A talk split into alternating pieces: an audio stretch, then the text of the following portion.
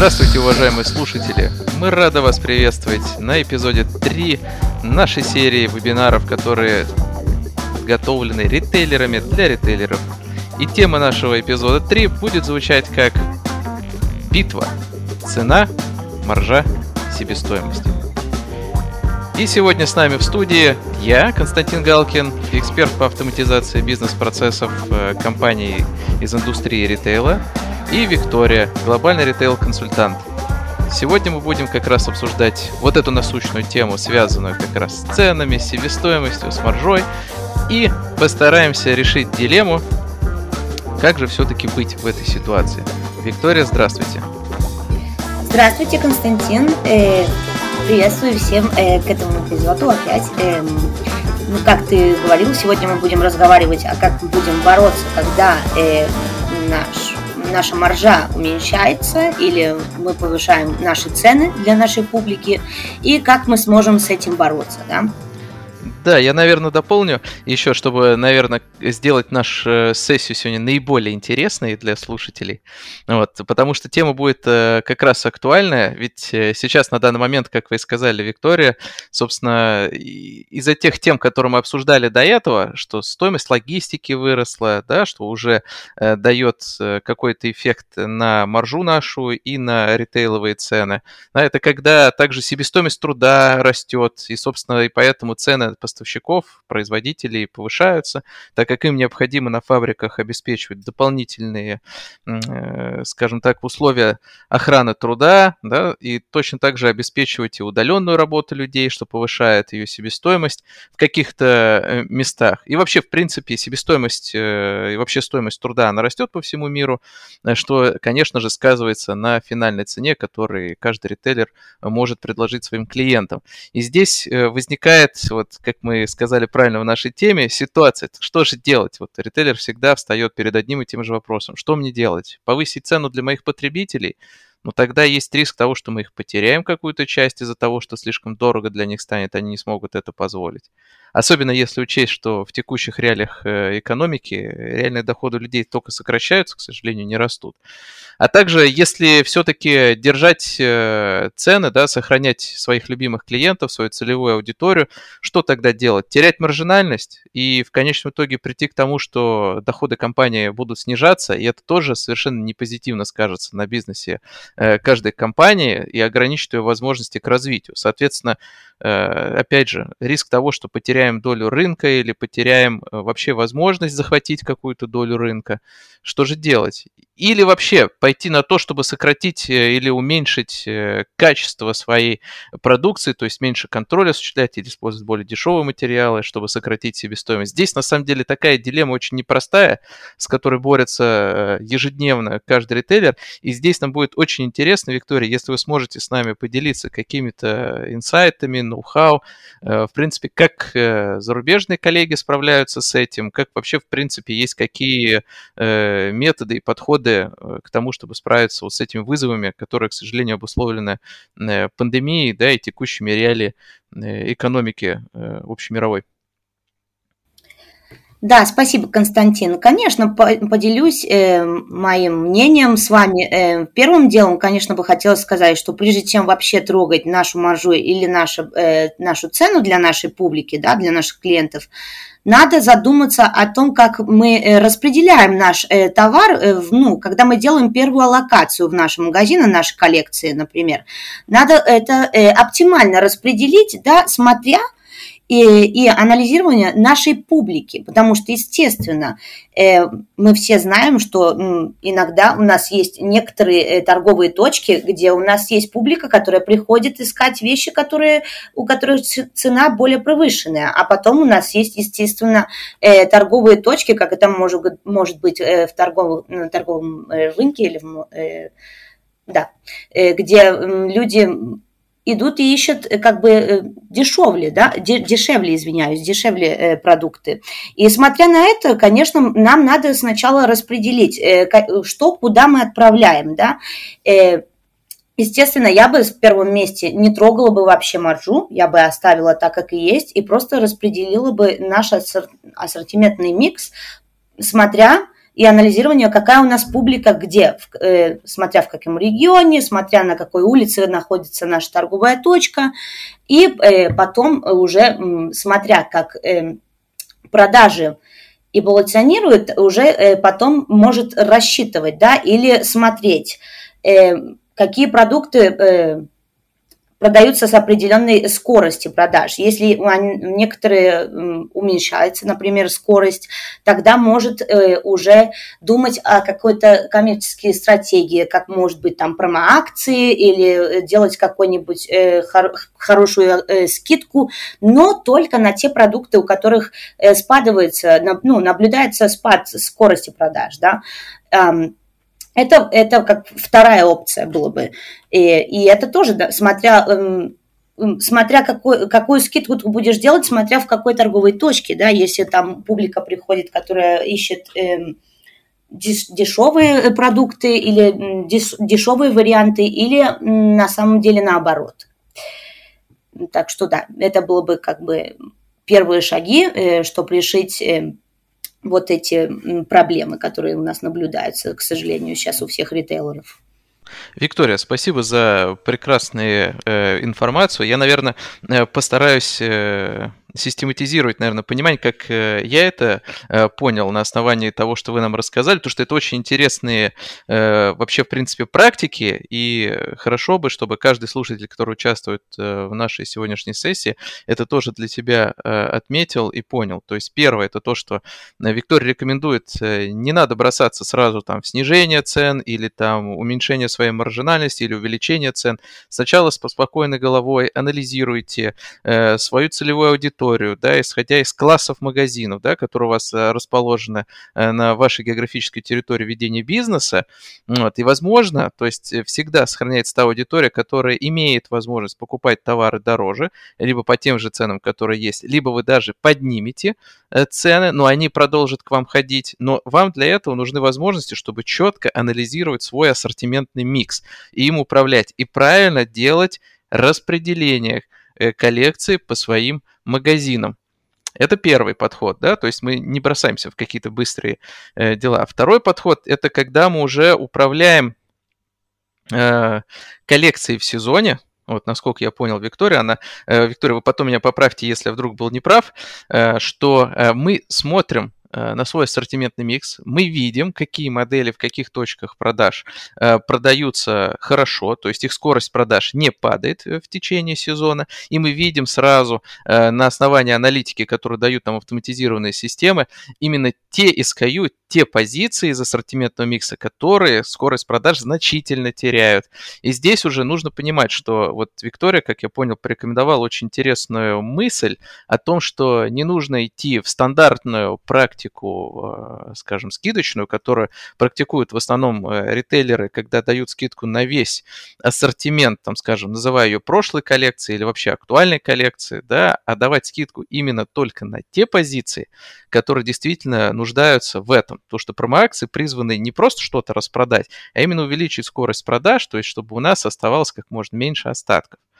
То есть, Виктория, правильно я вас понял? Так это звучит? Абсолютно. Спасибо большое.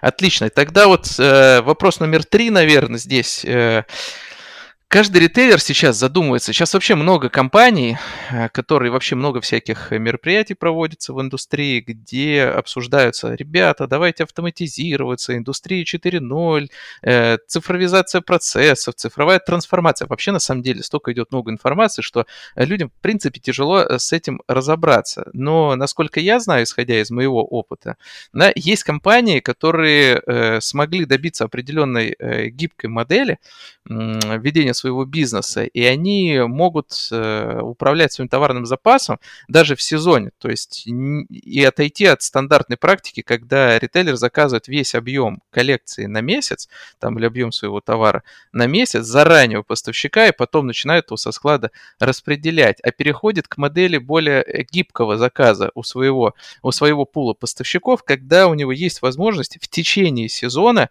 э, раздробить свой сезонный заказ на несколько поставок, и при этом эти поставки, они динамические. То есть у вас есть какой-то определенный подтвержденный объем заказа, который вы должны соблюсти обязательно, вот, но у вас все равно сохраняется возможность этим объемом управлять. Это значит, что перераспределять между э, товарными позициями количество. То есть там с одного SKU было 1000 запланировано, вы понимаете, что вам это не надо, и вы можете эти там 200 или 300 единиц переложить на другой.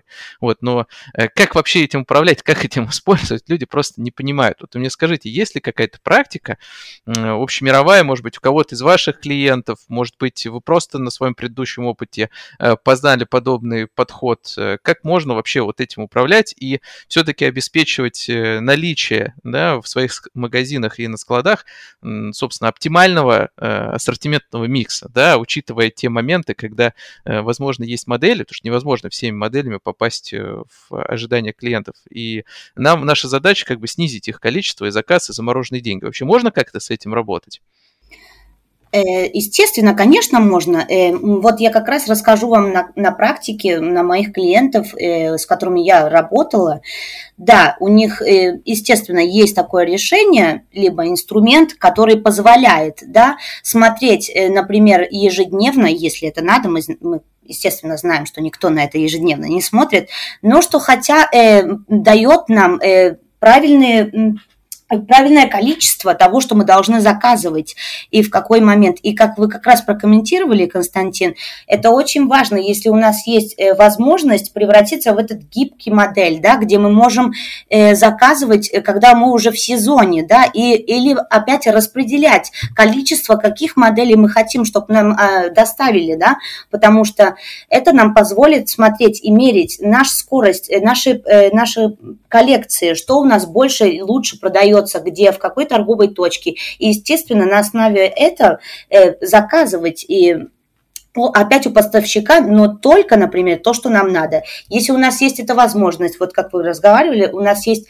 э, воз, минимальные требования из нашего поставщика, что мы должны сделать какой-то минимальный заказ. Но если существует эта возможность, где мы сможем, например, э, если у нас есть решение с хорошей аналитики, которое нам дает, э, отвечает на вопрос, что у нас быстрее или э, продается, или лучше, и на основе этого мы сможем решить и попросить у нашего поставщика, пожалуйста, мы хотим э, побольше вот этой модели, потому что она очень хорошо продается, и поменьше вот это. Это в идеальном мире, как бы, конечно, было бы самый лучший э, вариант для для наших ритейлеров. И у меня, естественно, как я говорила, есть э, клиенты, у которых есть такое решение, с помощью которого вы просто вы заходите, смотрите, вот э, эти модели, они очень, у них очень хорошая э, скорость продаж, очень хорошее количество продаж во всех точек.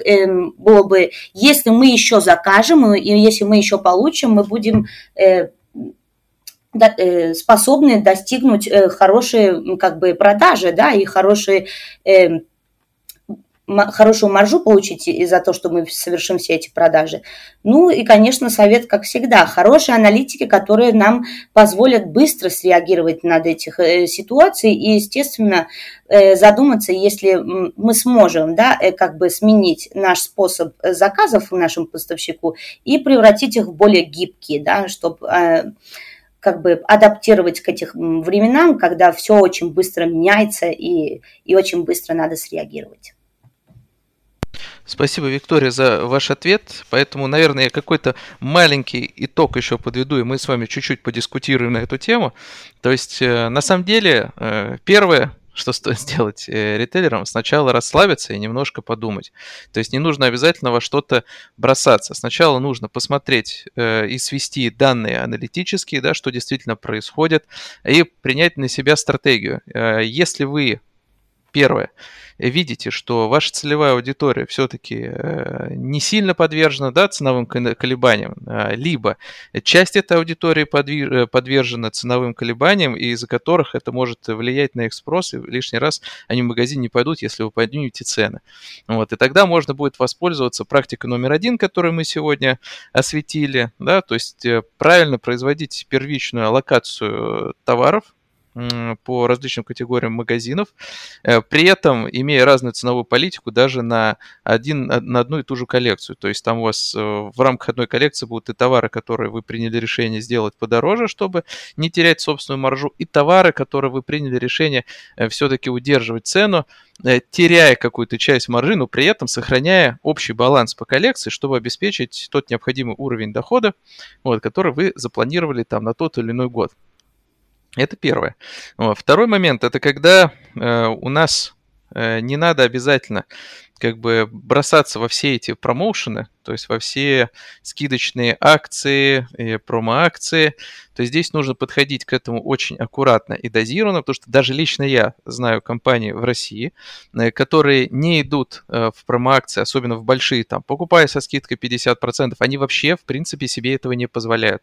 Максимум, что они себе позволяют, это скидка на 30%, это максимально. И то тоже не на всю коллекцию, а лишь только на выборочные SKU, которые действительно теряют скорости продажи и просто не идут. Э, поэтому здесь э, тем самым компания обеспечивает себе хороший э, объем и продаж, и собственной маржинальности, потому что теряют они маржи буквально там, ну, на какой-то части своей коллекции, но э, еще какую-то составную часть э, коллекции они продают по полной марже довольно длительные сроки и пускают ее в промо-акцию только на самых-самых последних э, неделях, когда им действительно нужно уже э, новую коллекцию привести в магазины, а старые уже нужно поскорее-поскорее распродать, чтобы освободить место на вешалках.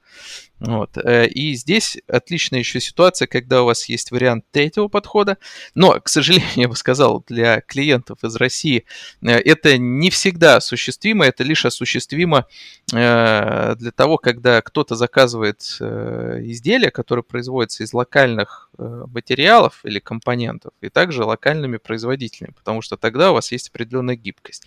И здесь конечно же, каждый будет для себя считать свою финансовую модель, где ему выгоднее заказать там в Китае, странах Азии там, и тому подобное, или все-таки здесь, в России.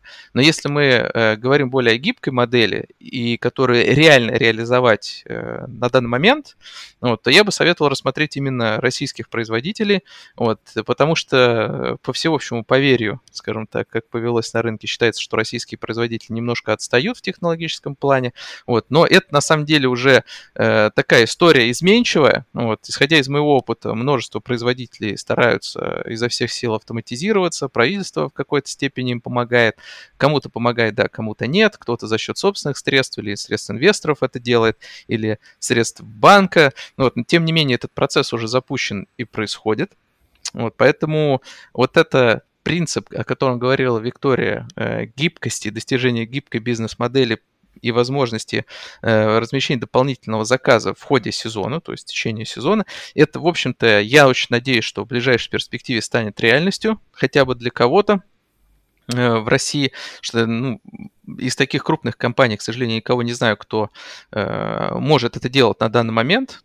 Вот, но очень надеюсь, что в ближайшем будущем все так и будет. И это действительно приведет э, к серьезным результатам, хорошим экономии денег, потому что на самом деле э, иметь возможность балансировать при перезаказе э, количество SKU, которых вы заказываете для поддержания необходимого количества стока да, в своих магазинах, складах, чтобы обеспечить весь прогнозируемый спрос, это будет великолепно, то, что таким образом вы и максимизируете свои продажи, соответственно, свои доходы и держите максимально возможную маржинальность, вот, собственно, сокращаете э, те вещи, которые приносят убытки в виде остатков, в виде дополнительных промо-акций и тому подобное. Виктория, еще раз, э, наверное, вам скажу спасибо за три хороших инсайта, которые э, вы с нами разделили сегодня. Э, спасибо вам. Вот, и до новых встреч. Спасибо большое. До новых встреч. Да, уважаемые слушатели, вам спасибо большое за внимание. Ждем вас на следующем эпизоде. Всего хорошего. До свидания.